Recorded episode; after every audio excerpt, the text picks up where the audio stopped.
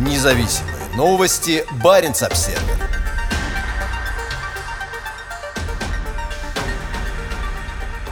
Норвежский военный корабль зашел на Шпицберген. Цель резонансного рейса фрегата Тур Хейердал – обеспечение суверенитета Норвегии в территориальных водах арктического архипелага.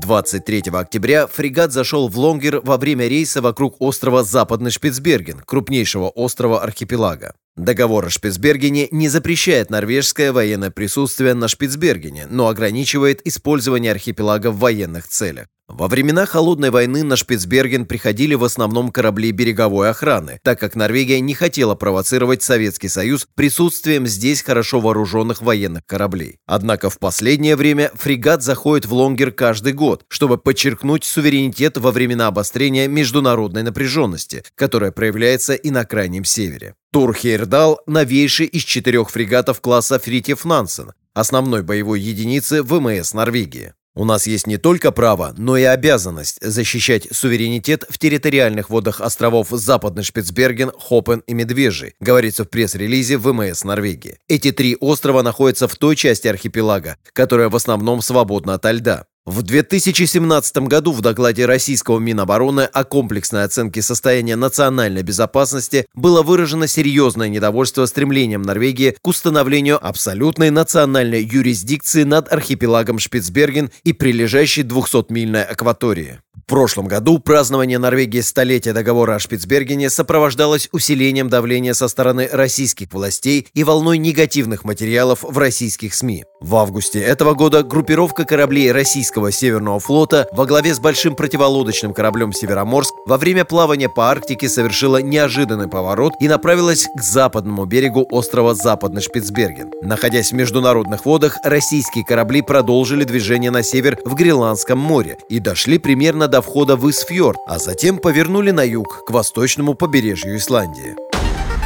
Независимые новости. Барин обседный.